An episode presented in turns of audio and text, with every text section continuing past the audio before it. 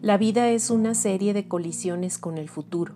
No es la suma de lo que hemos sido, sino lo que anhelamos ser. José Ortega y Gasset.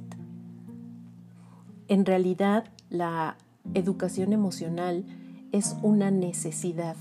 Es una necesidad que nos permite crear un futuro mejor para nosotros mismos y para la sociedad. La serie de podcasts que nosotros produciremos serán enfocados a abordar cada podcast un tema específico vinculado con la educación emocional.